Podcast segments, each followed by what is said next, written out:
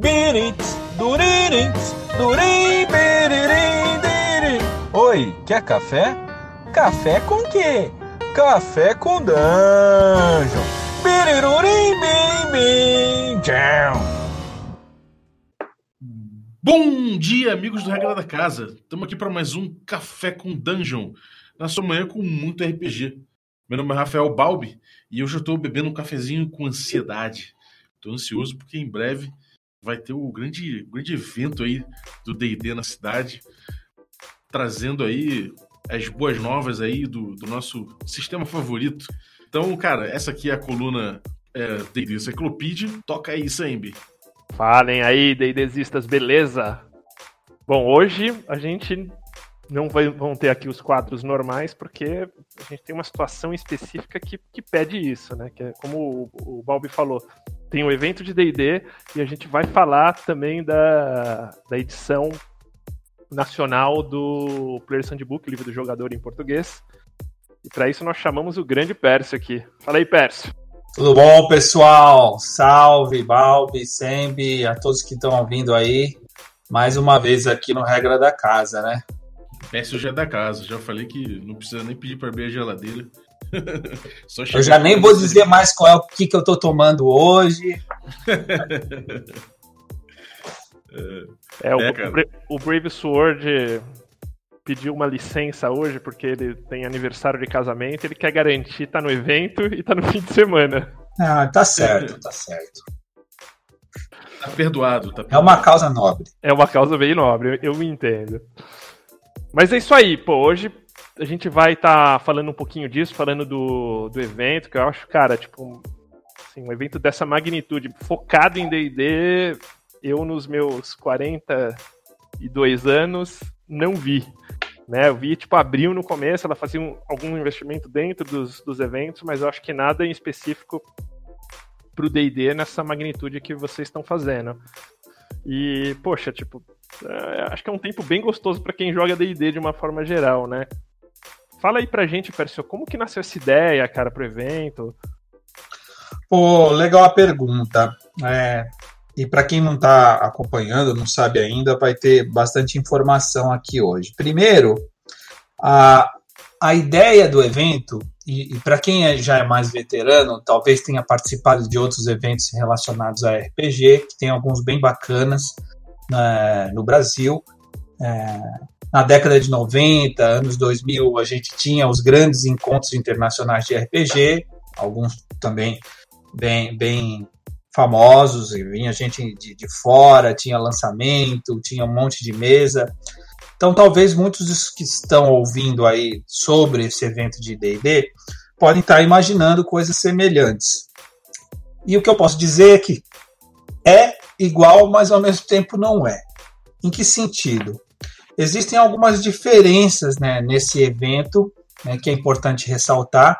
É um evento com formato mais intimista, ou seja, não é um evento que as pessoas simplesmente chegam lá e, e entram. Né? É um evento sob inscrição, tem uma série de atividades, uma série de mesas para jogar, claro, que é o que não falta, uma série de talks, uma série de canais, uma série de influenciadores, uma série de pessoas envolvidas com RPG e Dungeons Dragons que vão estar lá né, é, durante quatro dias no MIS, que é o Museu da Imagem e do Som em São Paulo, ou seja, já, já, já se transforma numa atividade com esse tom cultural, né? Porque você está dentro de um museu que promove esse tipo de coisa.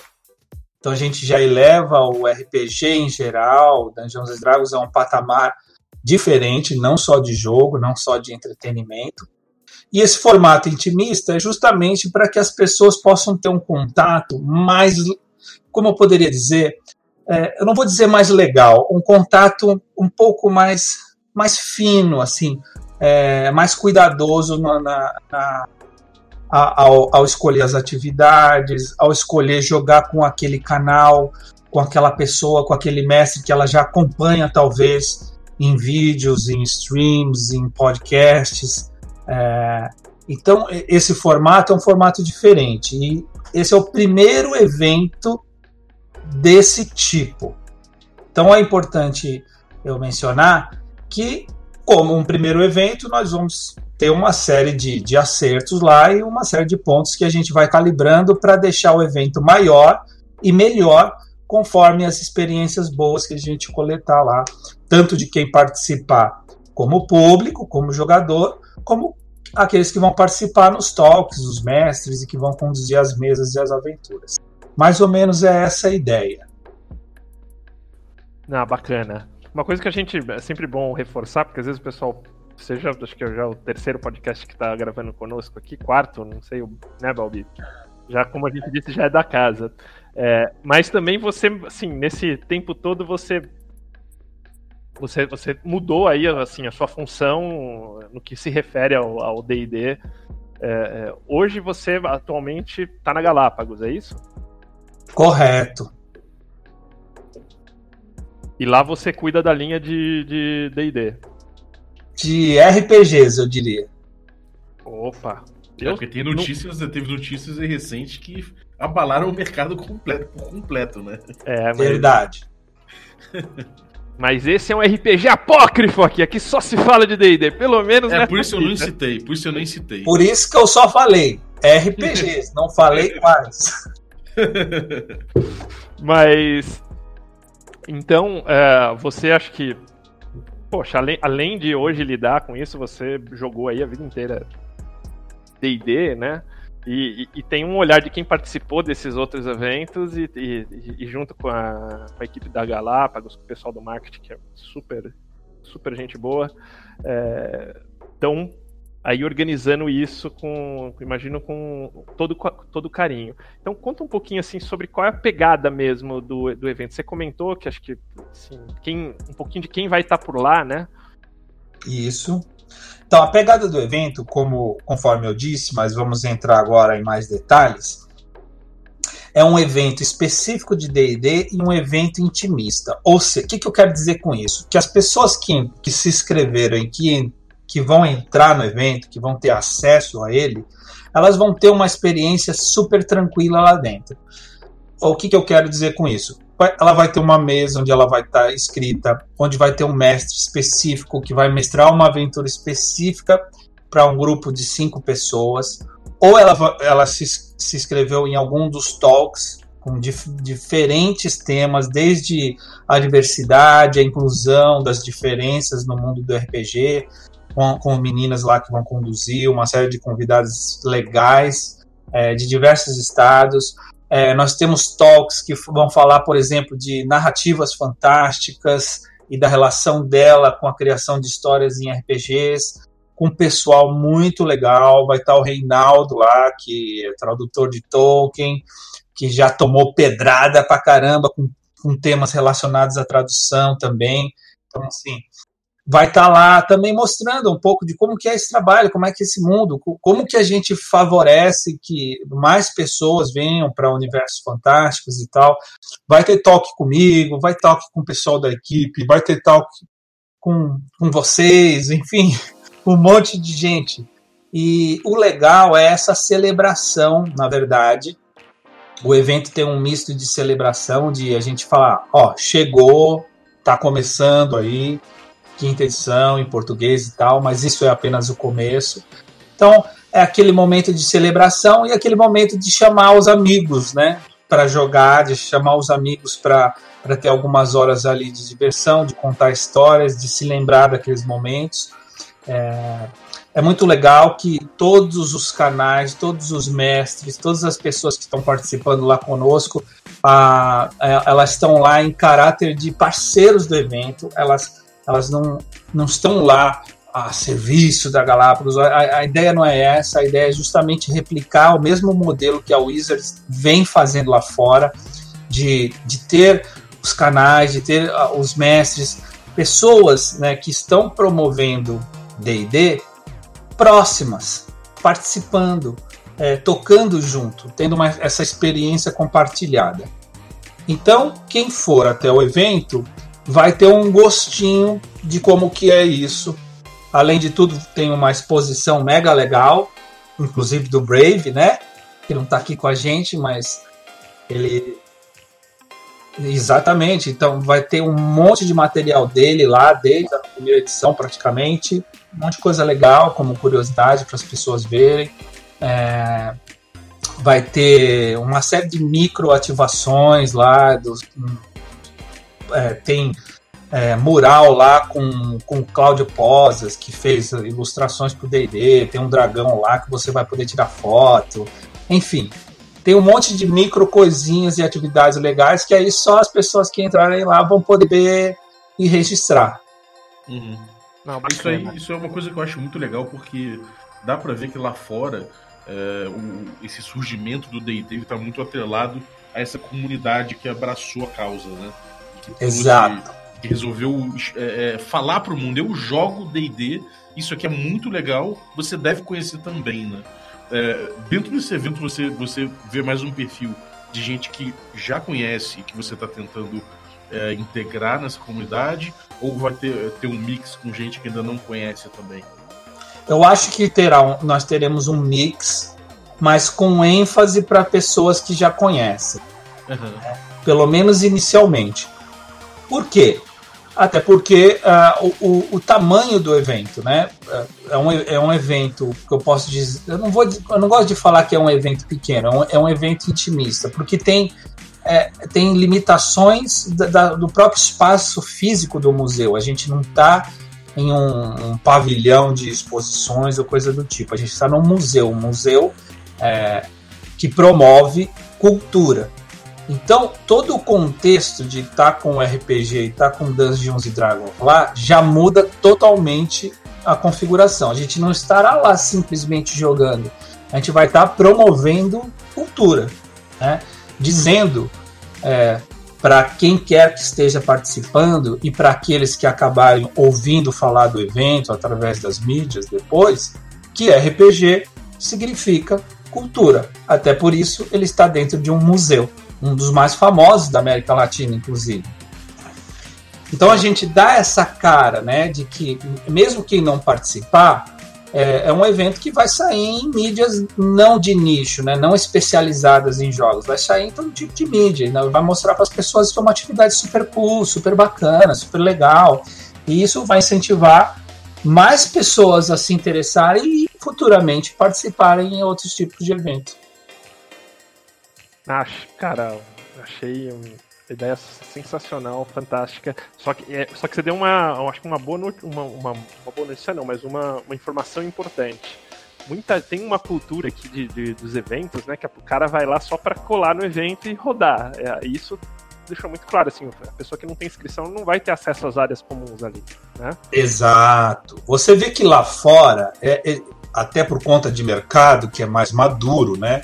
Um evento desse tipo, lógico, só vamos mudar a escala aqui, né? Porque lá fora um evento que a Wizards promoveria desse tipo é um evento muito maior, né? Muito e maior, pago. eu digo, em número de participantes e tal. Quando, quando a gente fala isso, fala que vai fazer um evento aqui, e quando a gente compara com as possibilidades lá de fora, é, é um evento que, se fosse lá fora, ele é inclusive pago. Você vai pagar para entrar num evento desse. E a ideia aqui não é essa. A ideia é ter um evento gratuito, mas sobre, inscrição. Você precisa se inscrever para participar, de forma que todas as pessoas que estiverem participando tenham uma experiência bacana. Ou seja, não vai estar um negócio super populado lá dentro, pessoas se esbarrando, se estapeando, é, querendo achar mesa e não encontrando. É uma coisa mais organizada. Então, todo mundo que se inscreveu vai ter oportunidade total de aproveitar aquela, aquela atividade que escolheu. Ah, bacana. Ele rola 24, 25, 26 e 27, né? É, 20, são quatro dias, né? Quinta e sexta, das 7 às 10. E sábado e domingo, das 10 às 10. É, o Brave pegou uma dessa noturna aí, mesa noturna. É. Eu vou estar lá todo dia, então quem passar vai me encontrar, me dá um oi, um abraço, fala não gostei de Bugurso, pode falar. Pô, pobre Bugurso.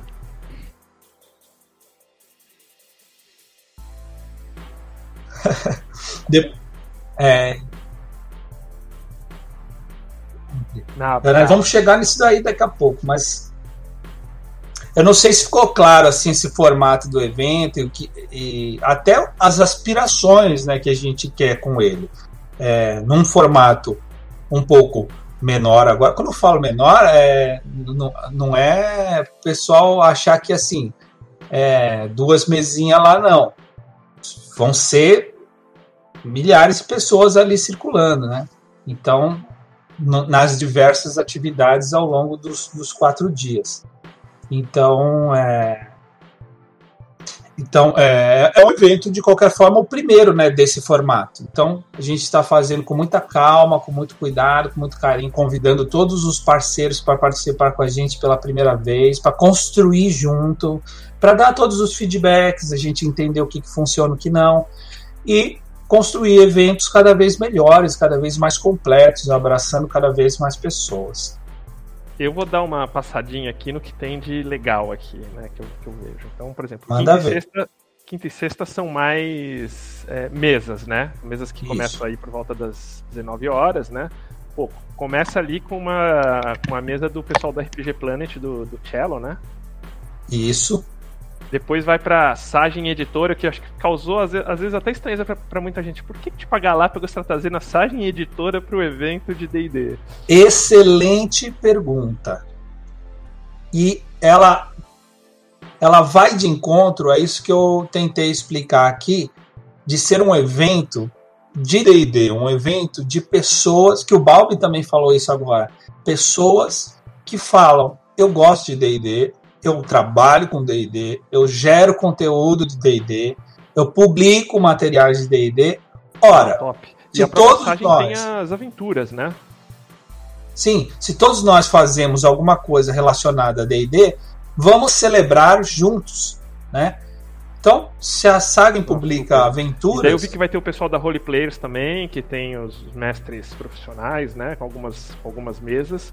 Pô, vai ter mesa do Gruntar e a mesa do Gordirro. Essa, inclusive, eu tô inscrito aí pra jogar. exatamente. Que coisa legal, você vai falando gente, eu vou falando, já participou do Café com Dungeon, já, já participou do Café com Dungeon, já participou do Café com Dungeon, Melhor ainda, que tá todo mundo integrado. todo mundo em casa.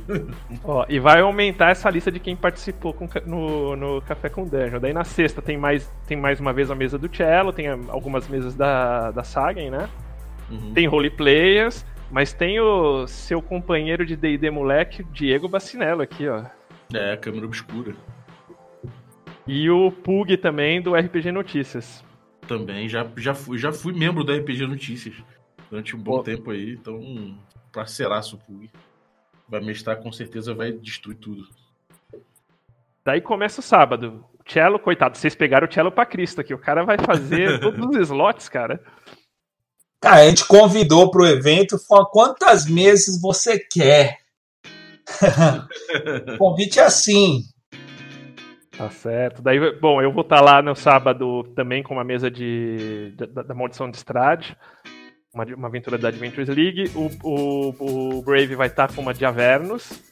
O Balbi vai voltar aos primórdios do D&D aqui. Vou mestrar um D&D Basic. Com É, experiência cena... É, legal. É, então, é pra galera ver que D&D, isso é uma coisa que eu acho fabulosa da, da- do D&D, é que você tem várias edições e são produtos que funcionam até hoje, né? É Exato. porque é a edição antiga que você abandona e que, cara, é tudo é tudo D&D.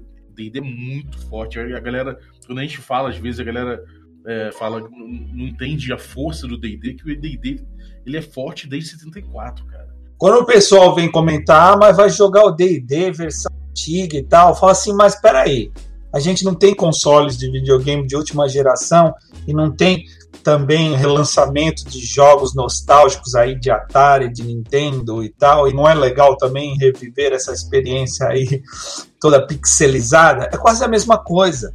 Exatamente. São vários sabores que você pode São ter, vários né? sabores, exato. E aí eu vou pegar um, um pedacinho de um módulo clássico. E porque, obviamente, os módulos daquela época você não conseguia mestrar em, uma- em um evento rápido, né? É, a não ser, talvez, é, Tomb of Horrors, que aí todo mundo morria mesmo. Mas a ideia é pegar um pedacinho de um módulo e mestrar ali pra galera sentir como é que era. Então acho que vai ser bastante, bastante divertido, vou levar várias fichas, porque o jogo é um pouquinho mais mortal. Daí Legal. depois, Balbi, ó, tem um, um- assim, algumas mesas de convidados da Galápagos, né? É, a, a, a Sagem ainda no sábado. Daí vem, ó, também já esteve por aqui, o Shimo, né? Ah, o Shimu, Velha. Shimu do Casa Velha RPG. Ah, e o nosso, que faz aqui a, o Luiz, que faz do, do Joga Dado 20. Ah, ele vai mestrar? Vai, vai. que legal, cara. Vai mestrar sim, vai estar lá mestrando a Vernus também. O. de- Daí vai ter o Diego de novo. O Diego também aqui tá. Tá que tá. Você sabe se o Diego vai mestrar mais versões mais antigas? O que, que ele vai rolar lá? Agora eu não me lembro. É, o Diego, pe- pelo que ele me falou, ele vai ele vai fazer uma aventura própria e vai usar o vai usar o, acho que vai ser o D&D quinta mesmo. Olá, hein, pô, interessei. E aí tem o Rafael Amon, cara, do Perdidos no Play. No Play, meu, meu canal de streaming. Roleplayer de novo. E a gente entra nos talks.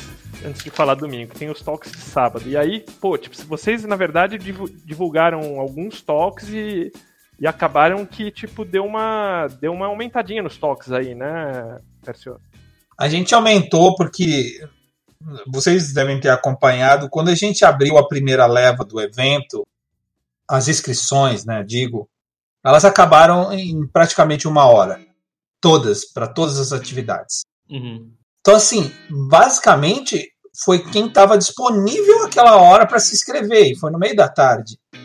Então, muita gente não conseguiu parar o que estava fazendo para entrar e se inscrever. Então, a gente quis né, criar é, mais algumas, encaixar nos horários que a gente tinha, né, porque o, o museu tem, tem é, horário né, travado ali, a gente não pode abu- abusar disso. Então, a gente tentou encaixar mais alguns toques, mais algumas mesas para poder é, receber mais convidados, né, mais pessoas. Aí Foi um belo encaixe, cara, porque começa o sábado com as mudanças de futuro de D&D, que tem o Colossus, o Gruntar, o Ricon, né, que é da... Que trabalhou aí na revisão do, do livro do jogador, o Perso, que tá em todas, coitado, esse vai ser também, vai, vai chegar sem Eu sou o medo. moderador, eu sou o arroz de festa. o, o Rafael Amon também, então, pô, esse, esse aqui eu tô inscrito, inclusive. Essa, essa mesa, ela vai ter. Essa, esse talk, se eu não me engano, ele tem um, um viés de de D&D, de, explicar o DD competitivo, não é? Isso. Ele, ele- parece que ele vai falar de- dos torneios que aconteciam na época do Gygax lá, né? Como eu falei, o, o Tomb of Horrors, por exemplo, era um, um módulo que acontecia em torneio. E falar do- da, da evolução do D&D competitivo que parece que não existe, né? E tá- é possível que ganhe força. Sim. Cara, pelo que eu vi aqui, eu peço para até falar melhor, acho que tem isso, tem um pouquinho, tipo, do papel das strings, é bem, é bem É amplo. bem, o é bem cara. amplo. É uma hora que eu tô inscrito. Depois vem o Posas, o Posas pra quem já esteve aqui conosco também, ó. Ele, ele é desenhista do, de, e, e é artista, né? De algumas artes que saem aí no, nos livros de D&D. Ele vai estar falando sobre ilustração. Até ameaçou mostrar alguma coisa de Eberron aí. Fiquem, fiquem atentos. E vai ser da 1h30 às 14h30. Esse aqui eu só não peguei porque eu tenho, minha mesa começa às 14h30, então tem que estar lá um pouquinho antes. Mas, cara, super interessante também. Eu já vi algumas palestras do, do Posa, sempre, sempre é um cara que traz muito conteúdo, porque além de ser é, artista de DD atual, ele já fez antes pra, é, arte, arte para DD antes e foi, chegou a ter matéria publicada na Drago. A gente tem um, podcast que fala bem sobre isso. Acho que foi uma super adição aí, Persio. Foi legal, foi legal. A gente conseguiu falar com ele meio nos últimos momentos ali de fechar os eventos. Daí depois, ainda no sábado, pô, Didi Braguinha, que recentemente aí gravou um, podcast aqui no, no Café com Dungeon, cara, que eu achei sensacional. Tipo, você vê tipo, a relação dele com D&D com, com D&D é bem, bem profunda mesmo, né? O, o Diego Bacinello volta, Felipe Alvim, do, do Game Chinchilla, e a Lina, eles vão falar sobre a, conteúdo, produção de conteúdo por aqui, que também eu acho que para quem curte produzir conteúdo e quem consome conteúdo de D&D e de RPG, pô, super, super 10. E em seguida vem o Literatura Fantástica, acho que é um pouco que o Pércio já falou, né, com, com a Cláudia Fusco. É... Aqui você vai estar de moderador também, Pércio? Provavelmente. O Reinaldo, Reinaldo José Lopes, o, Reinaldo, ele é o tradutor atual do. Sim, sim, sim. Ele, ele trabalhou na versão mais.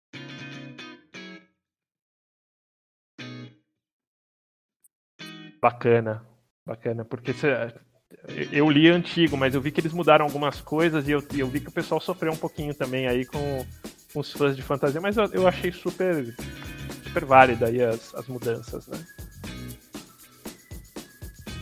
E daí vem domingo, que tem mais mesa, né? Domingo tem mesa aí da, do Pausa para um Café com Ana Shermack, que já fez já fez algumas coisas aí, fez ativação de D&D, tem o Cello de novo, Role Players, mestres convidados da Galápagos, Sagem, tem uma tem de novo o Diego, tem uma mesa do Didi Braguinha também que eu achei bem interessante.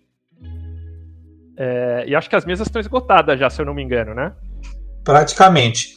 Uh, esgotou praticamente tudo. O que aconteceu é que, lógico, né, sempre tem alguma pessoa que acaba se inscrevendo em múltiplas mesas no mesmo horário. A gente fez uma limpa também essa semana e aí vagou é, essas, esses slots para que outras pessoas pudessem se, se inscrever. Top. E daí domingo vem mais talks além dessas mesas tem um toque bem legal de desafios e curiosidades da quinta edição do D&D em português, que traz aí o Ricon de novo, o Danilo Sardinha, o Paulo Pisauro e o Pércio. Esse aqui acho que vai ser meio meio moderador, meio meio atuante, né? Sim, é, é, só corrigindo aí é Paula, tá? Que é todos o Danilo, ah, Paula, o Danilo e a Paula são da equipe.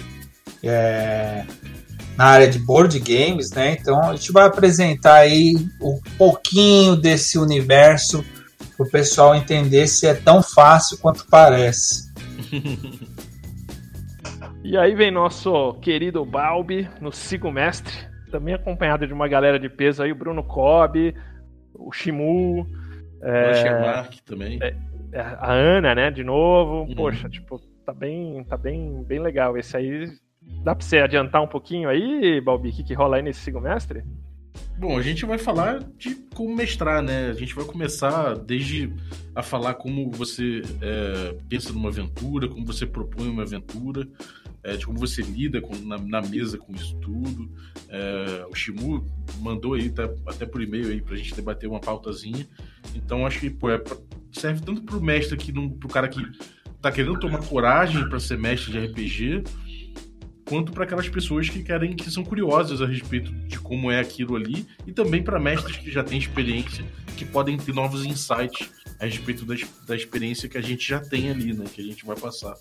Então, juntando ali, você tem pô, muito tempo de muitas horas de voo de mestragem dessa galera aí, então com certeza você vai ter belos insights aí tanto para para começar a mestrar e tomar fôlego para isso, quanto para melhorar teu estilo, aprimorar, rever certas coisas. Então, acho que é sempre bom, né? Você ouvir mestres experientes é uma coisa que, que vai te poupar, às vezes, fazer, é, errar certas coisas que é, o, o, erro dessa galera já vai ter resolvido, sabe? Ah, top. E daí vem depois a diversão e diversidade, que é uma. que assim, que é, poxa, mulheres é, tomando o espaço que, que lhes é de direito, né? Lipuca, é, da, biblioteca, da Biblioteca dos Ancestrais, é, perdão, da, que, que atua nos projetos lúdicos aí para crianças, a, a Desonerói da Biblioteca dos, dos, dos, Ancestrais, a Maria do Carmo, poxa, adoro a Maria do Carmo. Tradutora. Sim, sim, poxa, tradutora de tudo, né? Sim. Já, já fez de tudo. Tá envolvida com o RPG Nacional aí há muito tempo. Não, cara, já mexeu com D&D. Acho que a Maria do Carmo, é, ela é muito vinculada à imagem dela, talvez a Vampiro, mas ela por algum tempo foi editora de D&D na quarta edição. E eu, pô, ela ter feito um bom trabalho, acho que com a, com a quarta edição. Uh, a Miriam Castro, que é youtuber, enfim, acho que esse aqui tá bem, bem na pegada da Wizards mesmo, de, de dar uma diversificada, né, Persio? Tá, não só por isso, é porque o papel delas, né, e de todo tipo de pessoas, não importando o teu grau de experiência, contato com D&D, são todas importantes, né? É, e são pessoas que realmente, poxa, super super é, agregam aí pro conhecimento não só de RPG como D&D, né? Maria do Carmo, pô, já, já, já via D&Dista fanática também, né? E, a, e, as meninas aqui também, poxa, demais. Depois vamos nós na história com D&D, eu e eu, eu... É, posso falar rapidinho uma coisa sobre essa coisa da acessibilidade, cara? Fala, fala, fala aí. É, eu acho esse ponto nevrálgico pro, pro evento, talvez, que é porque a gente vê lá fora, né? O sucesso do D&D muito, muito, muito se deve à inclusão, né? Você vê que o perfil do, do, do RPGista lá fora mudou, é muito diferente do que era antes.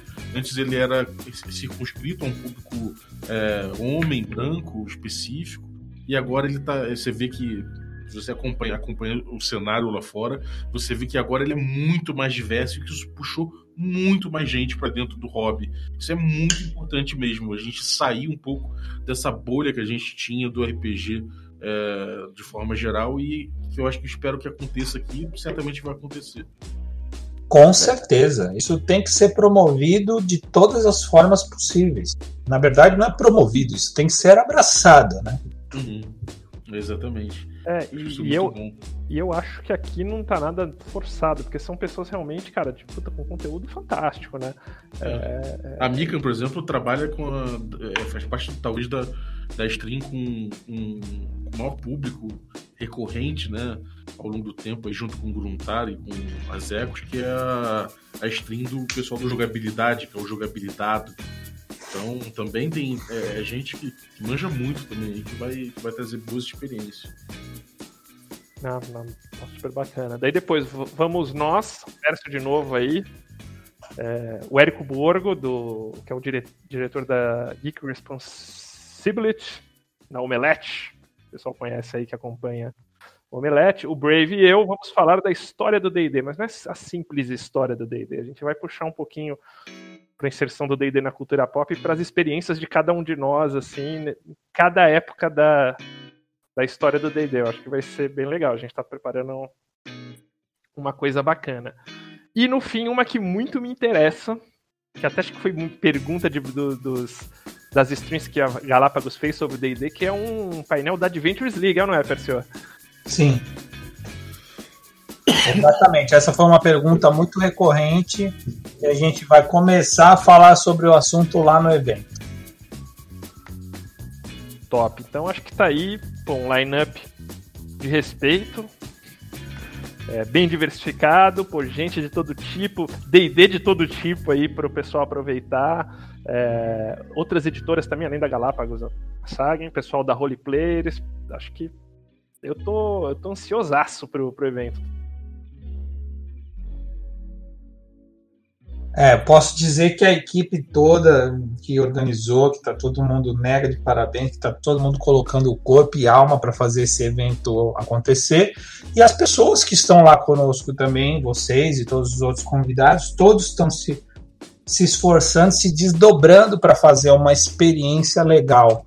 Não só para si, né, como participante, como para todas as pessoas que a gente vai acabar recebendo e, e trazendo aí para o mundo do, do RPG e do Dungeons and Dragons.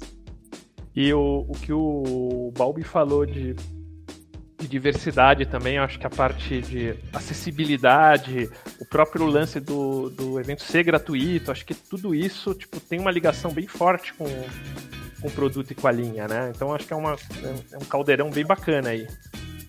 Sim, sim. Vamos vamos com tudo. Acho que vai ser uma experiência única, isso é certeza. E, e um marco para futuras é, ativações e eventos desse tipo. E, mas dia 23 vocês têm como se fosse, não vou dizer uma, uma abertura, mas um, um vocês vão chamar algumas uma premiere. Uma premiere para você e onde deve rolar algum tipo de anúncio. O que está previsto aí para essa premiere que você pode falar? Dia 23, rapaz, é um negócio que eu só posso falar no dia 23. Porque, meu, vai ser intenso. Então, para quem quiser saber dia 23, porque esse episódio deve estar saindo dia 24, correto, Balbi? Então, pô, você tá escutando esse episódio, baixa lá no, no, nos instas do Regra da Casa, segue lá, porque, pô, com certeza o Balbi vai transmitir coisa, eu vou transmitir do meu também, do Twitter, Insta, e acho que toda essa galera que a gente falou, alguma coisa vai postar e vai dando as notícias aí do dia 23. Então, vocês, vocês que já estão ouvindo aqui, escuta o podcast e vai pros, pros canais aí oficiais.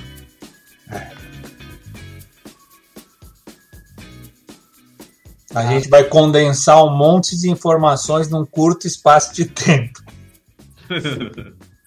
vou, levar um bloquinho, vou levar um bloquinho e um gravador, cara, com certeza.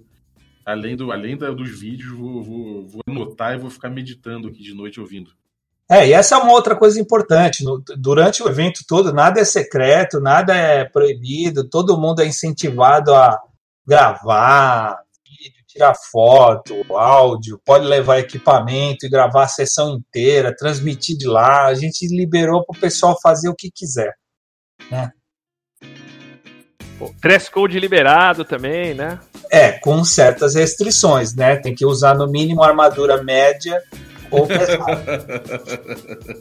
Pô, falando nisso, acho que vocês mandaram um, um guiazinho pro, pro pessoal que vai mestrar, acho que super pertinente, dando uns toques, né? De...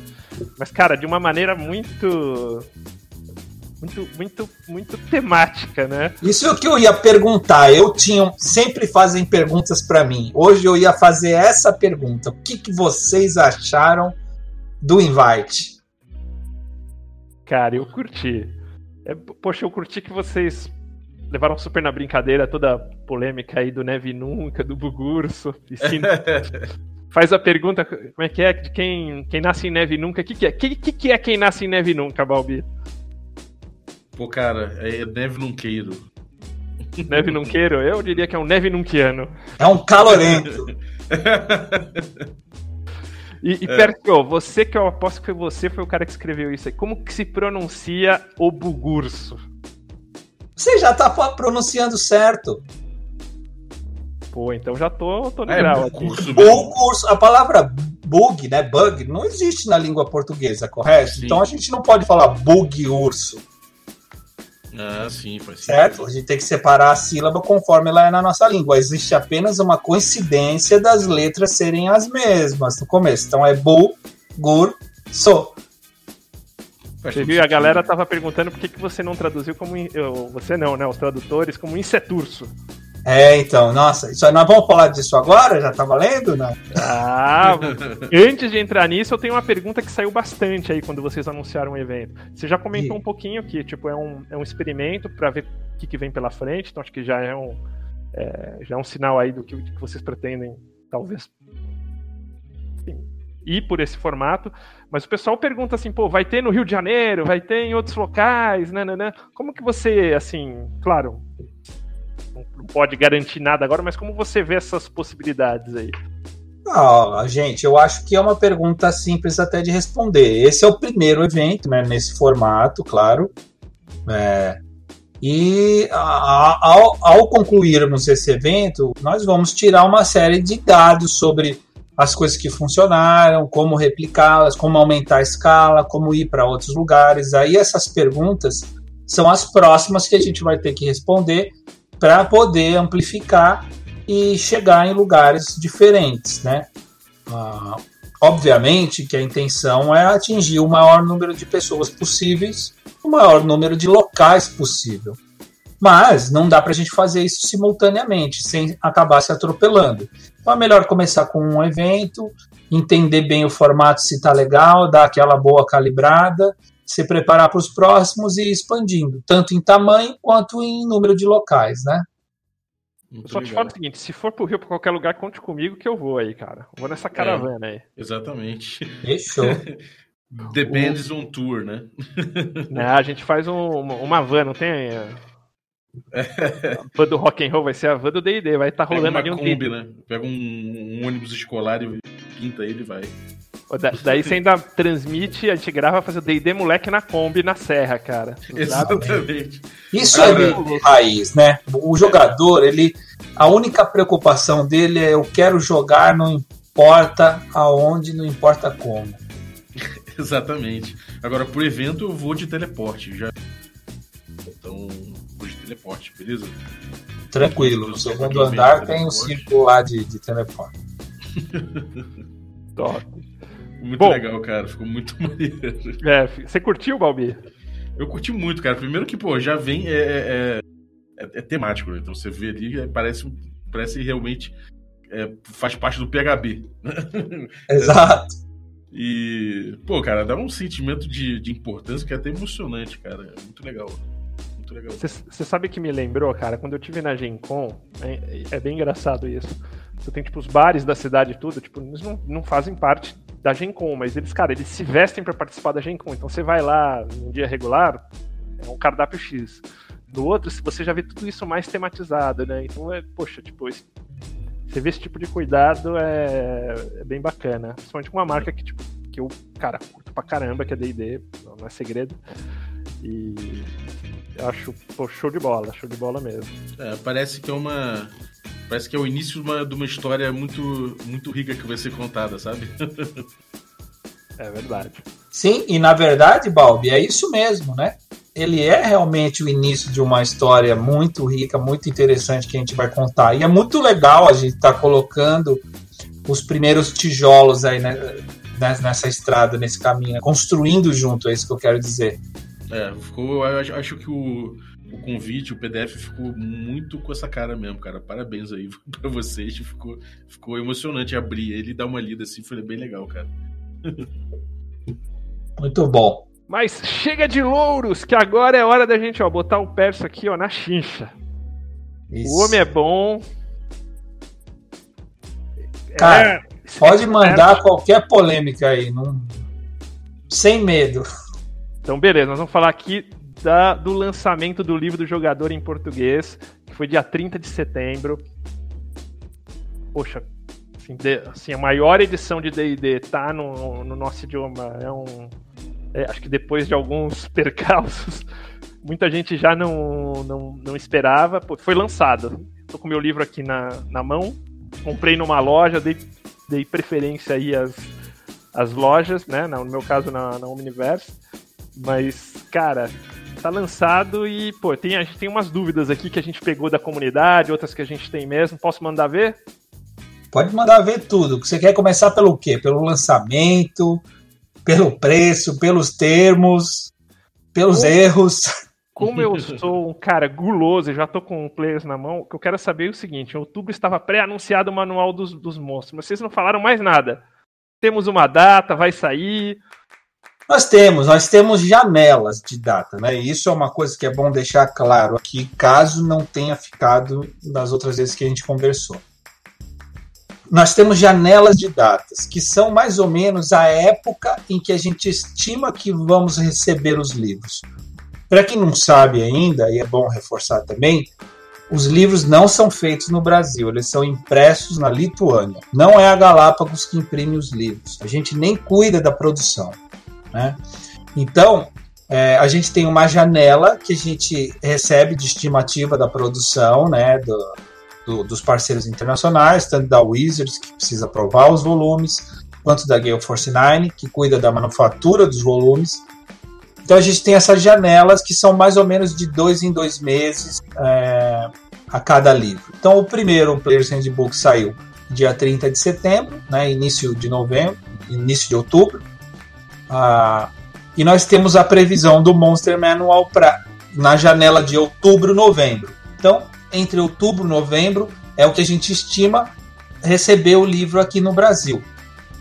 Obviamente, é, quando o volume já está aqui, a gente começa a fazer um pequeno barulho aí, dizer ó, que já está na mão e tal. E lógico, vamos dar uma pequena calibrada nessas, nesses anúncios para que as pessoas entendam também. Eu acho que talvez isso a gente não tenha deixado muito claro, é, de o livro estar numa data específica disponível nas lojas para elas irem lá comprar. isso é uma coisa que dificilmente a gente vai dar datas novamente, porque existe uma questão logística, né? A gente entregar um livro para uma loja que está próxima do, da, da distribuição da Galápagos é uma coisa, pode estar no dia seguinte o livro pode estar lá. Mas uma loja que esteja numa região distante do Brasil, ela pode levar 15, 20 dias para receber o, o, volume, né? Então a gente vai tomar um pouco mais cuidado, mais de cuidado para anunciar datas que estejam mais próximas das lojas realmente estarem com os livros em mãos para as pessoas poderem ir lá é, comprar. Eu acho que tinha uma demanda bem reprimida e gerou acho que muita expectativa nas pessoas de tipo assim, no dia 30 estar com o livro na mão. É. Como, como às vezes acontece até lá fora, mas assim, como você comentou, acho que você tem uma situação de logística e que que acho que vocês estão atentos a isso para comunicar da melhor forma. Mas enfim, eu acho que isso também era uma coisa simples, que talvez a gente não tenha deixado 100% claro. Eu, eu consigo entender o shame on us aqui, mas é uma coisa fácil de arrumar e de ajeitar e que não ficaria é, complicado para ninguém a gente é, explicar mais ou menos essas datas que estão chegando e avisar as pessoas que, olha, já está disponível, já está indo para as lojas. Dentro dos próximos dias vocês já vão começar a ver. E para que as próprias pessoas possam escolher: vou esperar, vou reservar na minha loja preferida, vou comprar online. Elas já podem se preparar né, melhor. Ah, com certeza. Pô, e, e ainda nessa linha, cara, deixa eu te fazer uma pergunta assim. É, vocês aí na Galápagos lidam com outras marcas de board game. É, o que foi diferente, assim, pegando esse lançamento do D&D com o lançamento de uma outra dessas grandes marcas aí? E como vocês avaliam esses primeiros dias aí do, do lançamento? O lançamento do livro do jogador, ele superou as, as previsões mais otimistas que existiam internamente. Não vou falar números aqui, né, que acho que nem é a questão, mas rolam especulações na internet, ah, Galápagos trouxe pouco. O que, que é pouco, o que, que é muito? Depende, né? É muito relativo. O que eu posso dizer é que, que foram alguns milhares, né? Posso dizer isso. E foi o produto que acabou mais rápido a partir da sua chegada. Então, em cinco dias, havia esgotado tudo, né? Então, então a melhor previsão que se tinha, ela foi superada assim monstruosamente. A gente foi basicamente atropelado, é, posso dizer isso, pela demanda do, do, do Players Handbook. E alguns medos, posso dizer até isso, alguns medos que, que se especulou muito né, em internet, em grupos e tal, de ah, mas o produto está ultrapassado e ninguém quer mais. Já faz cinco anos que foi lançado, ninguém quer mais. Ah, tem muita pirataria no Brasil, ninguém vai comprar. Olha, a gente não conseguiu nem enxergar isso, porque o trem bala passou e, e já foi. É, isso é muito bom, cara. E, e, uma coisa que eu, que, eu, que eu vejo é que tem uma similaridade com o cenário americano, porque lá também eu lembro que a tiragem o pessoal reclamou, eu lembro que acabou rápido quando saiu e assim que saiu, né? E deu, deu para ver que foi aos poucos ele foi se alargando, se expandindo. Então acho que é uma questão natural do mercado, né? Cara, Exatamente. Que eu tive na eu tive na Gen Con do lançamento do D&D quinta edição, né? E tipo, cara, acabou no, no fim do primeiro dia já tava tudo esgotado. Vou dizer na metade, mas e depois foi um tal de leilão de, de livro do jogador lá do, do Players que pô, cara. Mas... Sim, tanto que aconteceu um efeito agora aqui no Brasil, interessante, não, não, interessante, curioso, vai, vou dizer. Controlar bem as minhas palavras aqui. Que assim, você vê livro do jogador agora sendo vendido por duzentos e poucos reais. Porque, porque ninguém tem. Não é uma coisa que a gente não controla preço, não tem nada a ver. O sugerido é aquele, R$ 149,90. Mas acontece dessa escassez ter gerado esse tipo de coisa, que acontece lá fora também, né? Ah, e, é, e, e tá, às vezes até desinformação, né, velho? Sim, o que eu tenho, que eu tenho visto aí na internet é que vocês vão, vão, vão trazer mais agora já em novembro também, né? Olha, a gente já tem reimpressão do player, se posso dizer isso. Uh, e ela já tá para vir aí. Então acho que também é. Com calma, vai chegar. Vai chegar. Tranquilo. Eu posso dizer que, olha, salvo, salvo aconteça alguma coisa muito desastrosa que, ou imprevisível, alguma coisa que a gente não conseguiu calcular, é, ainda esse ano já vai ter mais players em book, bastante aí pro pessoal.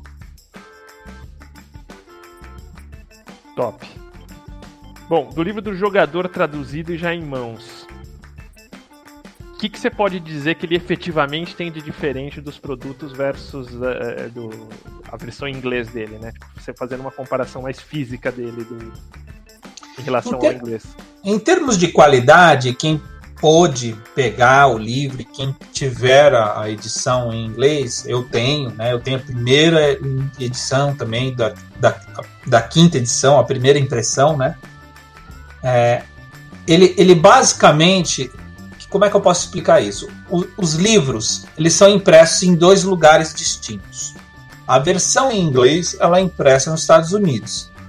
Todos os outros idiomas são impressos na Lituânia. Então, assim, existe uma diferença, mas é uma diferença, assim, muito, muito imperceptível, só para as pessoas, assim, mais é, sensíveis que vão notar uma coisa ou outra, que como eu vi comentários, ah, a, a, tinta de um ou as cores estão um pouquinho mais escuras, mas não é nada assim muito perceptível e tal. Chega nesse nível né, de diferença. Ah, uma diferença que existe é que somente a versão em inglês ela tem um acabamento fosco na parte preta de trás né, das capas enquanto que todos os demais idiomas eles têm um acabamento é, fosco, mas não rugoso, né? Vamos dizer assim. Tem aquele é, aquela rajada acetinada que vai para a capa da frente também. Essas são, são as, as questões as físicas que acho que são mais perceptíveis. Internamente, o livro é basicamente o mesmo. Quem pôde pegar também é, vai ver que o livro tem exatamente o mesmo número de páginas. E isso não é em português, isso é em todos os idiomas. Em japonês, ele tem 322 páginas, sem contar com as capas. Eu quero é... saber o milagre que os caras fizeram com as casinhas lá, botando casinha pra cá, casinha pra cá, casinha pra cá. E, e, isso é uma coisa muito interessante sobre o ponto de vista de produto e quem se interessa também com questões de tradução e achar que é, é simples, é, é um desafio para todos os idiomas, porque não é permitido o livro ter nenhuma página a mais nem a menos. Ele tem que ter exatamente. É quase a frase do Gandalf, né? Um mago nunca se atrasa nem chega. Ele chega exatamente quando ele precisa chegar. Então, é a mesma coisa, o livro não pode ter nenhuma página nem a menos, ele tem que ter exatamente 322. É, isso significa que é um desafio para a tradução, é um desafio para o layout, porque você não pode deixar as letras muito pequenas, você não pode espremer o texto, você não pode cortar o texto. E em português, quem, quem conhece um pouquinho, sabe que o texto aumenta muito, em, em média uns 20 a 30% com relação ao mesmo texto em inglês. A gente precisa de mais palavras para dizer as mesmas coisas. Então, fazer caber e ficar com um layout, com uma aparência bonita, elegante, tanto quanto é o livro original, isso é um desafio bacana. Se você folhear um do lado do outro, vocês vão ver e tem algumas coisas muito interessantes na, na versão em português. Se você pegar a página do Paladino, por exemplo, que eu já vi até postarem na internet, a versão em inglês ele está colado para o escudo. A nossa versão em português ele está colado para a espada. Quando você junta as duas páginas, você forma a figurinha completa. Ah, que top. Eu, eu vi isso. Eu vi isso, mas ainda não, não fiz esse exercício. Estou com os dois aqui, vou, Vou brincar aqui disso também. E salvo, mais uma coisa interessante, salvo as partes que foram reordenadas em ordem alfabética por causa do português, você basicamente vai notar que a mesma informação numa página em inglês, ela tá na mesma página em português. Quase sempre acontece. Esse negócio isso. de cor, de tudo, eu mesmo, tipo, quando eu peguei os dois, eu falei, putz, esse papel é um pouco mais assim. Eu perguntei pra minha esposa, minha esposa falou, cara, que nada, é igual. É, eu acho que a questão da cor também tem muito de uso, né? Porque você tem um, um livro de 5 anos, não sei, né? É. São aí percepções, né? São, são. Mas assim, o que, o que, que a gente pode dizer de concreto? A Wizards ela certificou uma fábrica para fazer todos os livros, né? Em um local só, de todos os idiomas. Então, espera-se que eu seja um lugar né, que vai atingir um nível de qualidade igual ou superior ao original, né? Sim, a fonte para fazer essa mágica toda é um pouquinho menor, também eu achei quase impercep... foi minha percepção. Assim, a fonte, a fonte em português é um pouquinho menor. A fonte em inglês ela tem tamanho 9, isso eu posso dizer. E a fonte em português tem tamanho 8.8. Caramba, cara, eu falei, putz, não, não é. É, daí fiquei na dúvida também. Mas na verdade o que existe de diferença em português é que o espaçamento entre as linhas ele é um pouco mais compactado para conter mais texto. Então no inglês você tem mais espaço livre, né, entre uma linha e outra. Não é muita coisa também, é meio ponto, uma coisa sim, insignificante, mas para caber todo esse volume maior de palavras que a gente precisa sem gerar nenhuma página a mais no livro e sem ficar desconfortável para o leitor ler. Isso. Falando um pouquinho aqui do processo de tradução, Pércio, se você puder falar para a gente, claro. É, cara, quanto, sim, nesse lançamento assim do livro do jogador, quantos tradutores estão envolvidos? Assim, quanto, qual o processo de revisão? Tipo, passa por uma revisão é, e ok? Ou como que é esse processo aí para ficar um pouco mais claro para as pessoas? É, é um processo e todos os países seguem a mesma linha. Primeiro interna, né? Vou comentar aqui, depois o que, que acontece quando ele sai das nossas mãos, vamos dizer assim. O processo de todos os livros ele é muito semelhante. Tem uma equipe de tradução que ela pode envolver membros da comunidade, inclusive, no nosso caso existem, né? Membros da comunidade, quando eu digo são membros da comunidade, pode ser qualquer pessoa, não precisa ser necessariamente um profissional da tradução do texto, mas membros da comunidade, que entendem de DD, que sabem jogar, que entendem a diferença de um termo ser assim ou assado, né, e os impactos que isso pode ter. É...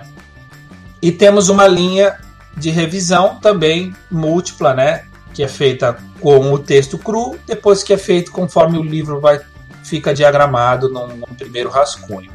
Conforme ele é gerado e o, o texto realmente já fica na versão em português diagramada, aí acontece tanto uma revisão aqui local quando, quanto uma revisão externa internacional. Ele é submetido para Gale Force 9, que vai dar mais alguns ajustes em layout, em estética, para eles ficarem bem parecidos.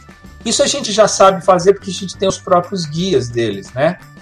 Da Wizards e tal. Então é só seguir os guias. Mas é um trabalho que ele, ele, ele precisa dessa aprovação externa para pegar cada detalhezinho e deixar tudo o máximo possível idêntico, assim, ou o máximo que se pode, pode chegar do original em inglês. Feito isso, e aí, finalizado todo esse processo, aí vai para uma aprovação da Wizards final, né? Que costuma demorar um mês, mais ou menos. E eles vão avaliar tudo, vão nos retornar, uh, inclusive coisas relacionadas a idioma. Eles não intervêm muito, a não ser se a gente estiver fugindo alguma regra. Uh, dão algumas sugestões aqui e ali. Uh, feito isso, passando pela aprovação deles, a gente é, aplica as últimas modificações sugeridas, gera os arquivos, eles vão, vão para a gráfica serem impressos lá na Lituânia. Top. Eu acho que eu consegui explicar o processo de ponta a ponta, se alguém tinha alguma dúvida. O cara, essa parada demora. Hã? Digo, é uma parada complexa aí, de uma logística bem, bem complexa. Que depois ainda vai ser impresso e vai vir pra cá, que isso aqui é mais um, mais um, dois meses. Sim, isso é só até apertar o print, né? E assim, cara, o que, que, eu tenho percebido assim de reações, né? Assim, da, pelo menos da, da minha visão. Uh, o D&D, não só o livro do jogador, tipo, mas em inglês mesmo, ele tem umas pegadas um pouco mais, tipo, de, de algumas brincadeiras, trocadilhos, né? E, e eu vi em alguns momentos que vocês trouxeram isso aí pra, pra localização, mas, mas as pessoas às vezes ficam um pouco chocadas, né? Tipo, acho que é, levam uma coisa assim, tipo, como se, como se fosse um texto é, literal, assim, é, erudito, né? Isso. Como que você vê isso, cara? Cara, isso é uma coisa que eu, que eu vejo. Eu, eu- como, primeiro, a minha reação, né? Quando eu vejo alguém se manifestar assim, ah, os caras zoaram com o livro, ah, os caras fizeram piada, não sei o quê. Pr- Primeiro, cara, eu não levo isso a mal, né? Nem poderia, é uma opinião. A única coisa que eu tento é, quando é possível, né? Quando as pessoas estão dispostas a isso, a explicar que as coisas não são a esmo, né? Não são assim, ah, porque alguém imaginou que é assim, foi lá e fez. Existe talvez, mesmo que você não perceba, talvez exista um porquê de certas decisões, porquê de certos caminhos, porquê que certo termo foi para cá e não para lá. É, no caso disso que você me perguntou, a gente não pode levar o livro mais a sério do que ele mesmo está se levando, né? Então, isso é uma regra que eu mesmo falo para o pessoal que está trabalhando conosco na, na tradução, revisão e tal. Você não pode levar uma frase mais a sério do que a própria pra- frase sugere. Então, você vai pegar, por exemplo, lá no livro dos monstros, na parte dos centauros, tem uma citação lá. Meu, a citação é de um negócio de meu querido pônei, meu. Então, os caras. É óbvio que os caras foram fazer uma brincadeira, né? Na parte dos centauros, negócio de meu querido pônei, dos cavalinhos tal. Então, você tem que tentar traduzir também essa faceta cômica ou descontraída dos livros, né? Senão você torna uma obra estéril, né? Uma obra assim que ela não tem é, essas nuances de sentimentos. Você pega nos disclaimers lá, nos, nos avisos que tem logo na parte dos créditos. Aquilo lá é uma zoação total, né? É uma zoação total, uma tiração de sarro. Não pode levar aquele texto a sério, por exemplo. Você tem que zoar, mas de uma forma que faça também um pouco de sentido para nós. Mas. Claro que levamos. Aliás, a tua pergunta ainda me faz recapitular mais uma parte naquele processo de geração do livro em português, que a gente tem que submeter a obra para o Ministério da Justiça, para eles avaliarem e poderem dar o rating, né, a idade lá adequada e, e o selo para pôr na capa do livro. Isso é uma coisa interessante que, por exemplo, a gente pediu 14 mais para todos os livros, mas eles deram 12 no livro do, do play, no Player's Handbook, no livro do jogador, só que todos os demais são 14, tá? Regras, regras do Ministério da Justiça. Eu não sei, não sou eu que avalio, não é a Galápagos que avalia. Pô, quer dizer que ma- so- so- somou Monster mais dois anos aí. É, o, o Monster talvez eles entenderam que é um pouco mais assustador, não sei. Ah, bacana. Pô, e vamos aos termos polêmicos aqui, ô Percio. Minha parte preferida sempre. Bugurso, você já deu uma, deu uma, uma aula aí do. do- Cara, Bugurso só tem algumas coisas para falar. Primeiro, quando vocês lerem o capítulo, isso serve para qualquer um que estiver defendendo o bug, né? Quando você ler o capítulo de equipamentos, na parte de bugigangas, você não vai ler bug em gangas, né? Então você também não pode ler bug urso. Concorda? Pô, concordo. mas o, o bug urso pode ser o bug do bugurso. Entretanto, como a regra de um bom RPG manda, você pode fazer o que você quiser no seu mundo. Você pode chamar o bug urso de borboleta, se assim desejar. Você pode inclusive mudar as cores dele, as características dele, o nome dele, as estatísticas dele. Isso é uma coisa, o Sembi, que você me comentou e que eu vejo que às vezes as pessoas se perdem na proposta do que é o RPG. Algo que os próprios autores já é, enfatizam logo no prefácio. Eles falam: o mundo é seu. Isso aqui é só um frame, é só uma moldura que vai te dar algumas ideias, algumas noções, algumas alguns insights, né? Para você criar o seu mundo com as suas características, do seu jeito. Inclusive até ao ponto de falar: se essa regra não funciona para ti, ignore completamente. Faça aquilo que faz sentido, que faz a tua mesa se divertir. E as pessoas, às vezes, quando ficam nessa discussão de ah, o termo é bom, o termo eu gostei, eu quero usar inglês mesmo, use inglês mesmo, é até legal, porque fica esquisito, né? Você falar uma língua, você está narrando tudo em português, aí você fala uma palavra em inglês, fica uma coisa esquisita. Pode ser que seja legal isso, entendeu? Cara, nessa parte aí de mais de critérios, né?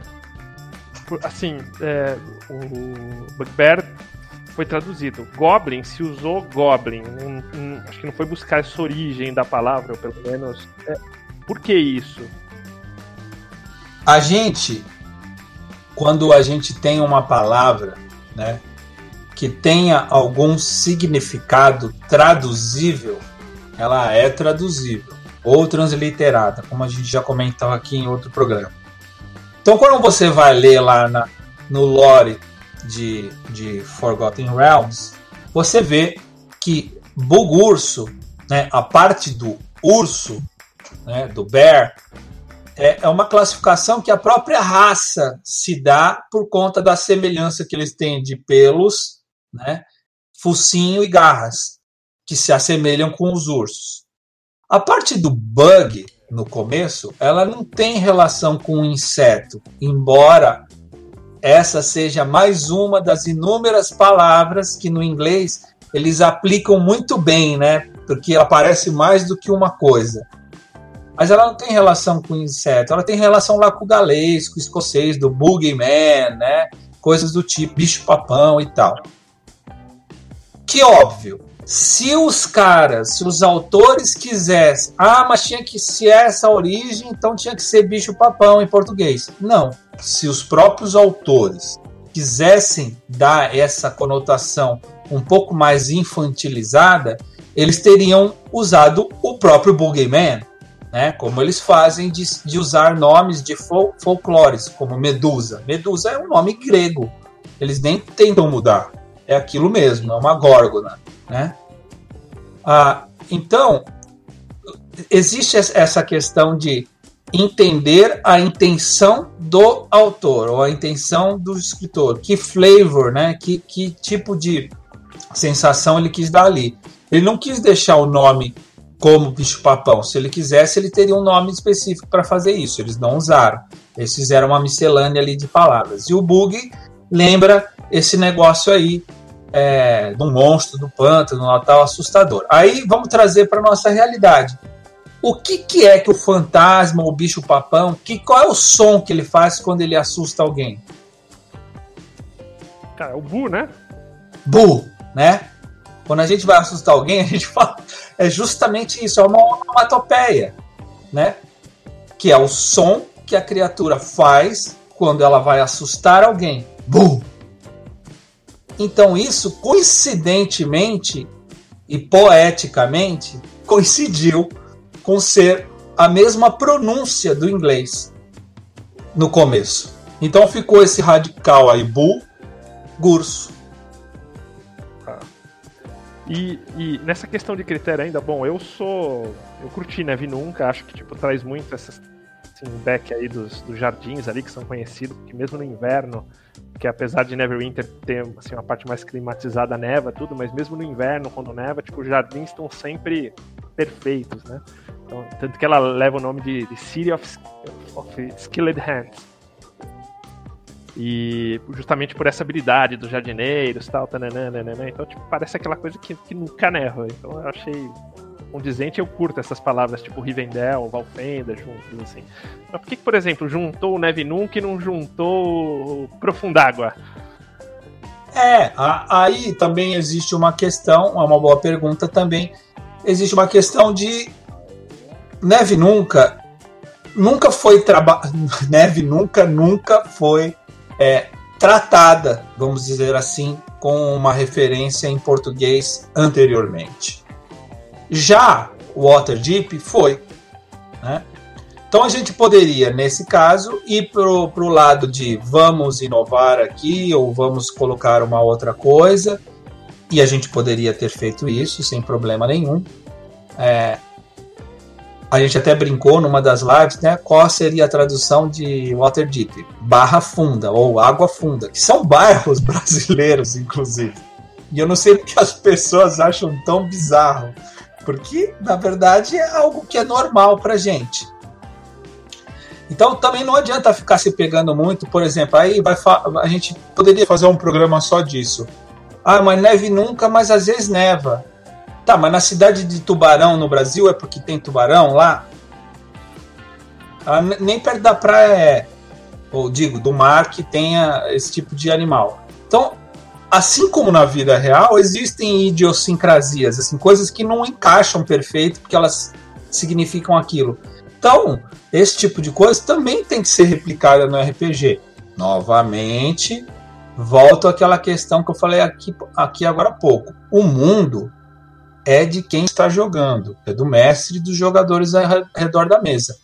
Eles têm livros como referências, tanto de regras quanto de lore, né? Mas eles aplicam isso da forma que for mais conveniente, mais divertida. Essa que é a graça. Eu, eu até acho, cara, que tinha já alguma referência de Neverwinter, acho que era inverno remoto, alguma coisa assim que eu não acho errado também. Tinha, tinha, tem, tinha uma coisa, mas não era assim, nada assim, pelo menos até onde a gente foi, não era nada que estava super enraizado. Tinha bastante divisão de opiniões, né? E, então era um termo que poderia ser explorado, assim como o Bugurs, por exemplo, é um termo que dava para se explorar muito mais, né? É, esse eu não lembro realmente de, de nenhuma referência. Eu acho que foi bem legal que trouxe essa etimologia da, da palavra. Trouxe significado para quem realmente não entende inglês, assim, porque que o bicho chama isso.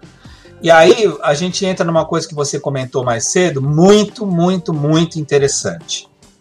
Que eu vi depois de um tempo algumas pessoas numa brincadeira, assim, na maior, na maior boa, postando na internet assim, justamente a frase: quem nasce em neve nunca é o quê? E teve centenas de pessoas respondendo. Neve Nuqueiro, Neve Nunquense, Calorento, é, enfim. Veio um monte de sugestões engraçadas. Alguns tentaram resolver o negócio de forma séria. Mas enfim, o que eu quero dizer é: gerou-se uma discussão é, interessante e as pessoas responderam de um monte de formas diferentes, cada um da sua maneira. Aí eu pergunto: faz a mesma pergunta, quem nasce em Neverwinter é o quê? Como é que você responde isso? Neverwinters. Entendeu? Já fica um bloqueio criativo, né? Porque você já é obrigado a pensar de uma forma não ortodoxa. Quando você traz para o idioma, você libera que as pessoas criem o que elas quiserem em cima daquilo. Ou seja, não é nem mais nosso, porque a gente traduziu assim. É do mundo entendeu? É dos outros. Pô, pra terminar aqui, cara, pra explorar mais. É, bom, os fãs aí da, das comunidades de DD no Facebook, mesmo no Twitter, enfim. O pessoal já tá passando uma lista de, de possíveis aí erros de, de coisas que passaram na, na revisão. Sim. Desde coisas mais referenciais até situações em habilidades que que conotam uma interpretação diferente, pelo menos, do que diz o, o, o livro original. Então, tenho duas perguntas nesse sentido. Um, cara, que trabalho vocês pretendem fazer com isso? Qual é o futuro disso? Tipo, uma errata, alguma coisa assim? Ou incorporar em futuras.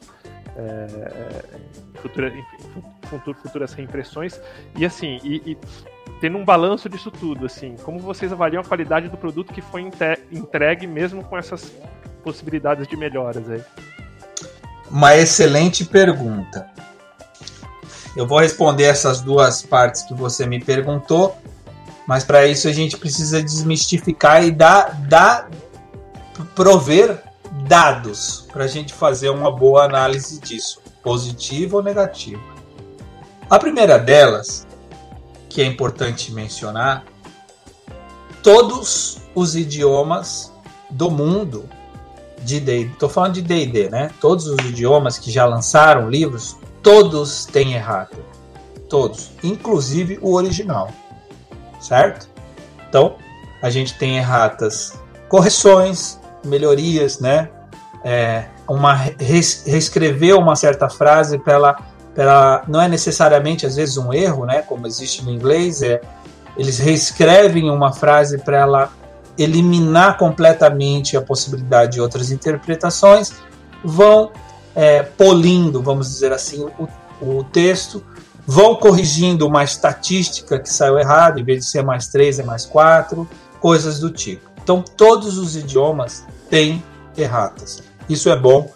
As pessoas que não sabem, é, talvez é, se tornarem cientes de que isso é uma coisa normal. É normal, até no idioma original. Então você veja, as pessoas escreveram o livro no idioma nativo deles e tem errado. E todos os outros idiomas também têm. Como é que vai ser, então, respondendo a tua primeira pergunta, como é que isso vai ser tratado? Do mesmo jeito que ele é tratado em todos os outros lugares do mundo vai ter uma errata em português que vai endereçar tanto erros como vai apontar melhorias no texto para você interpretar melhor. Vai ter uma errata disponível, é, totalmente em português, apontando cada página e tal. E a partir de, de cada nova é, impressão do livro, essas erratas passam a ser incorporadas é, no próprio texto do livro do jogador e de qualquer outro. Ah, Pércio, mas aí como é que eu vou saber se o meu livro é o mais atual? Sempre vai ter a errata disponível para baixar e comparar, e a cada vez que ele for impresso, tem uma nota lá no, no, no crédito que diz qual é a última errata que ele, que ele tem aplicado. Tanto a errata internacional, porque a Wizards também pode mudar mais alguma coisa no texto do livro do jogador, certo? Ela pode publicar, sei lá, no final desse ano, uma errata, mais uma.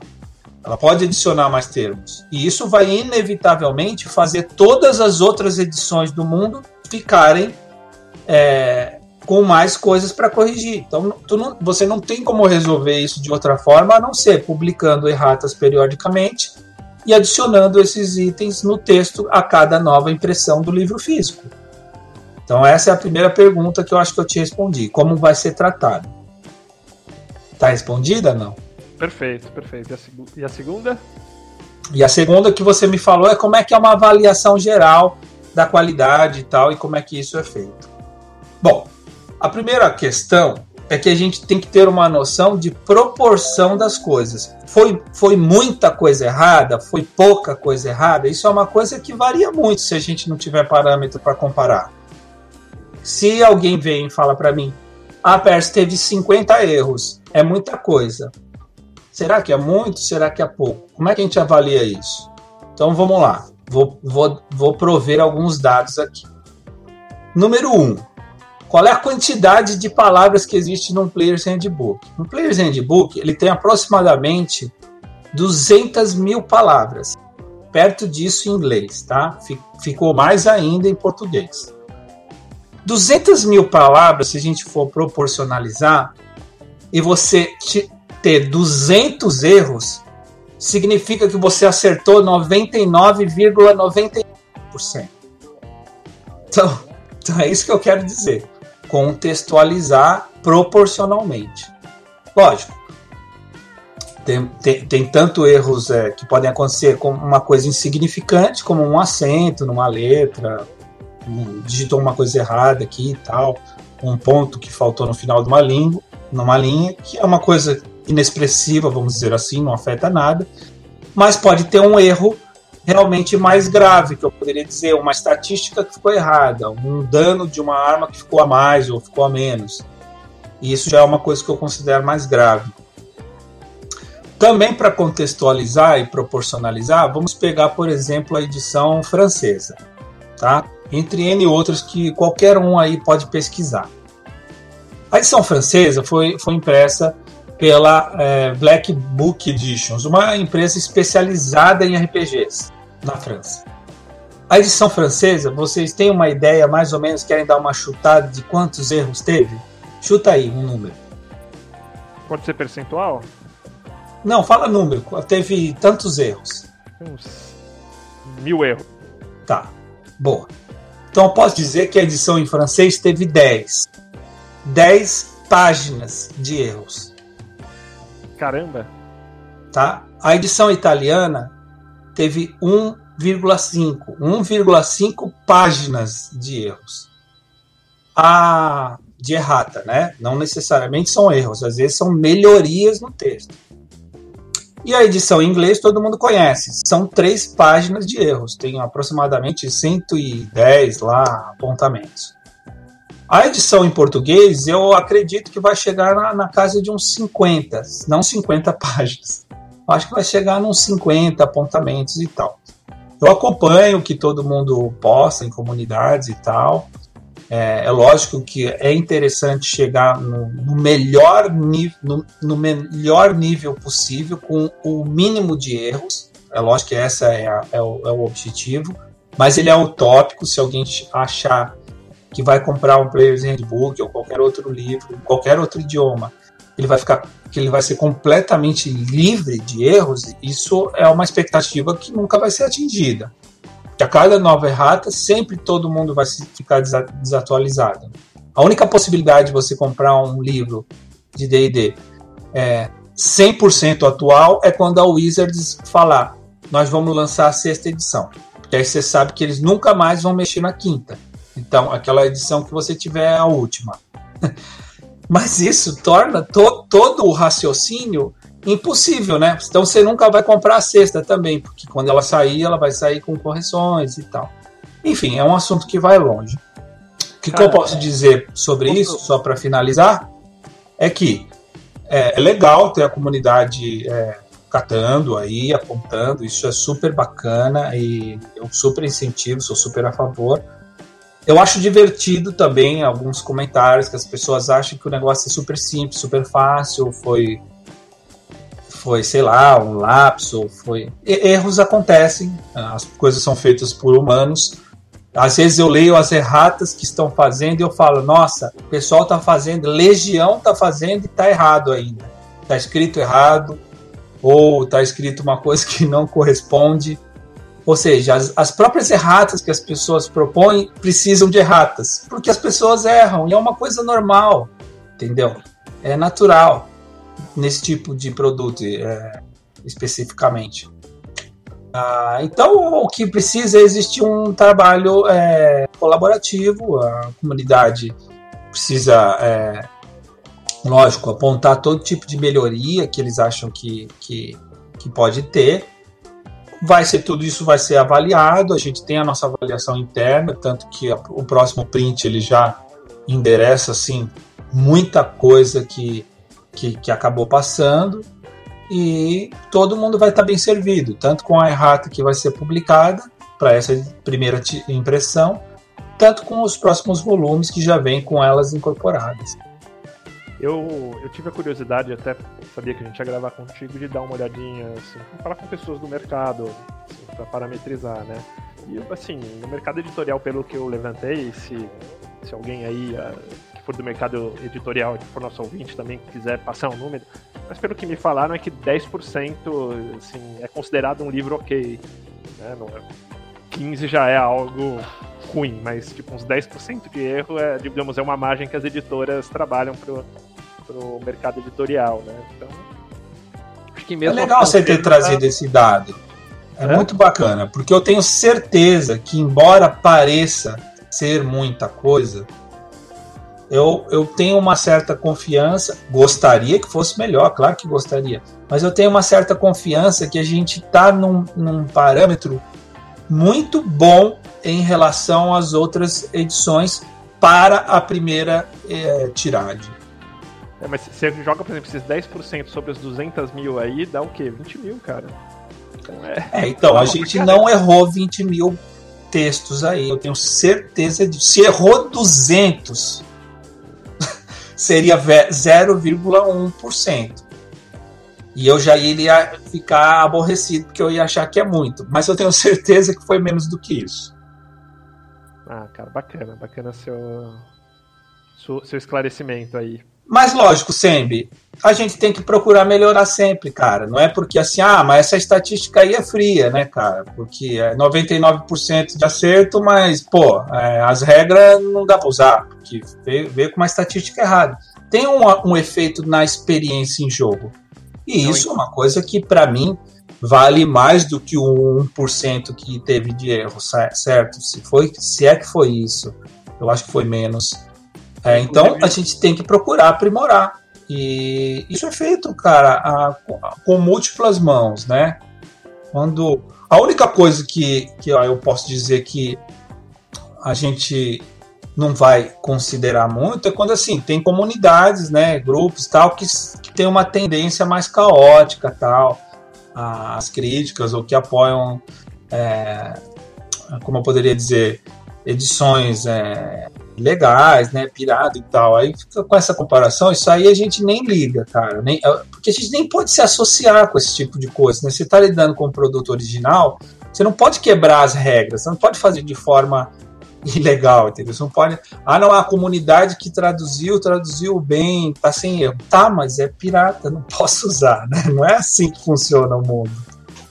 Ah, claro, cara, acho que valeu o esclarecimento aí geral, né? Eu, isso que você tá falando é bem importante. Eu, eu discutindo assim com amigos, o, o Luiz do, do Joga D20, falei, cara, ó, tem esse número aqui. Ele falou, Sandy, mas presta atenção, cara, tipo, é muito diferente, sei lá, 10% em flavor e 10% em regra. E ele tem razão. Uhum. Sim. Tem, tem toda razão aí, aí acho que vale, nem você comentou, a atenção de vocês aí o, e a gente vê como, como vai fechar essa listinha no final. Balbi, você tem alguma última observação aí?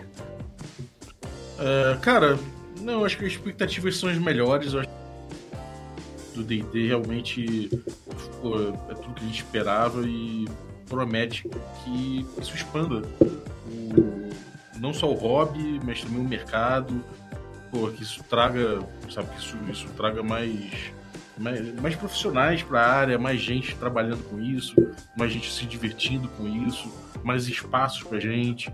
Enfim, acho que é bom para todo mundo, não só para quem, quem é da comunidade do D&D, mas para quem é do RPG em volta do D&D. Né? Então, cara, acho que é um grande marco, a gente está vivenciando um grande marco na história. E vou terminar com uma frase que você falou no início que bela época para ser para se jogar para ser um RPGista no Brasil. Concordo totalmente.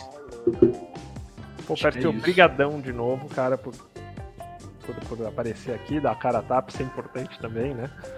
E, e não fugir aí das, das perguntas mais, mais capciosas aí, né? E, cara, eu que agradeço, estou sempre à disposição. É, vocês já me conhecem, sabem que podem trazer termos polêmicos, a gente vai discutir da melhor forma possível, claro. É, mas o convite eu estendo a qualquer um. Pô, Persô, não gostei de Bugurso. Vem conversar comigo, pô, quero entender. É, agora, se vir assim, ah, Persô, tá uma bosta. Não, nem, nem, nem começa a conversar. Vamos conversar direito, com educação, né, gente? Vamos pelo menos isso. Pô, é isso aí, brigadão. E se você quer aprender como pronuncia Bugurso, vai encher o saco do Perso lá no evento que ele vai ensinar pra você. Eu vou estar na mesa Bugurso, inclusive. As é, mesas têm nome de monstros lá. Uma perguntinha rápida. É só pra. É porque hum, eu recebi um, uma mensagem aqui hoje de manhã, por acaso. O cara perguntando como é que ficou Fog Cloud e, e Magic Missile. Magic Missile. Magic Missile permaneceu a tradução, né? Mísseis mágicos. Mísseis mágicos. E a outra qual é? Fog Cloud. Rapaz, agora eu não me lembro de cabeça, né? São 363 magias. Sim. Então eu vou, eu, eu, vou, eu vou pesquisar aqui. Se a gente chega num ponto e aí eu falo pro cara. Qual é o nome da magia? Fog Cloud? Fog Cloud. Pera aí, só me dá 8 segundos. Vamos ver se eu consigo achar aqui.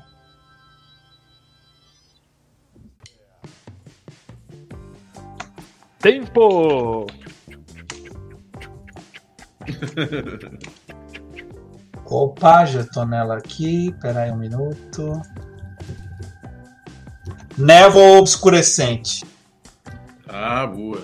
Tem Nossa, isso aí, Eduardo Fagundes que perguntou, é mísseis mágicos e névoa obscurecente. Névoa obscurecente porque a regra, a terminologia de visibilidade levou em conta o termo parcialmente obscurecido ou totalmente obscurecido. Então, é uma névoa obscurecente, para você ter a referência que ela está bloqueando também a sua visão. E o Hobgoblin? Hã? Hobgoblin, que você for achar alguma coisa do Hobby aí. Hobgoblin vai ficar igualzinho. Pô, cara. Não vai ter o R no começo. Vai ter o R? Não. Não vai ter o R no começo. Pô, eu tava achando que você ia cavocar aí o significado do hobby. É, não, a gente não cavocou nesse por uma questão muito interessante, inclusive. Para que as pessoas pronunciem errado ou certo conforme elas queiram. É Hobgoblin ou é Hobgoblin? Tá certo. Tá certo. É isso aí. Enfim. Beleza.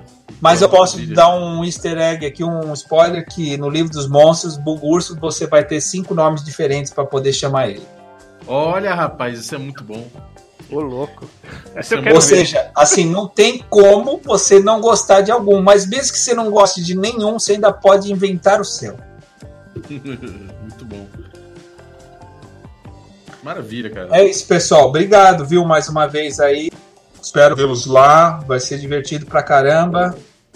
Obrigado vamos você, fazendo cada um nosso papel aí, né? Pra promover o RPG.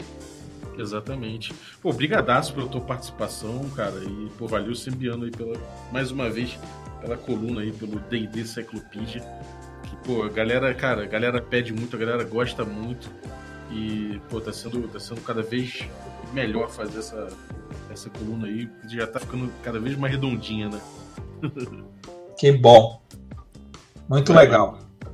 Um abraço e até a próxima, galera. Aliás, tem algum recadinho, Sembi? Cara, segue a gente aí, arroba Sembiano, arroba Regra da Casa, arroba Brave Sword. É, que, cara, a gente vai transmitir tudo aí do, do evento aí nesses dias, né? Exatamente. É, bom, vou falar algum recadinho aqui do canal. Ontem, quarta-feira, além de tudo que tá rolando aí do D&D, teve o D&D Moleque, né? Premiere do quinto episódio do D&D Moleque. Então, se você, você tá ouvindo a gente agora aqui, cara, quer ver como é que é o playstyle do D&D antigamente, naqueles módulos clássicos do D&D, no caso a gente tá jogando Lost City, chega lá e dá uma olhada que a gente pegou três, três dias, ele se enfurnou que nem criança no, no- no- numa, numa cidade do interior e, e jogou, jogou, jogou, pegou, gravou, editou, editou em pô, pedaços pequenos, assim, pra não cansar ninguém. Então, cara, chega lá, dá uma olhada nesse playstyle, nesse tipo de jogo aí, pra ver como é que era o D&D antigamente. E tá tudo lá no YouTube, youtube.com.br regra da casa, você pode acompanhar, são cinco episódios já lançados e curtinhos, é só você ir vendo com calma se você curtir. Falou! A vinhetinha de hoje eu quero agradecer ao Ulisses. Valeuzaço, Ulisses. Ficou muito maneira a sua vinheta aí.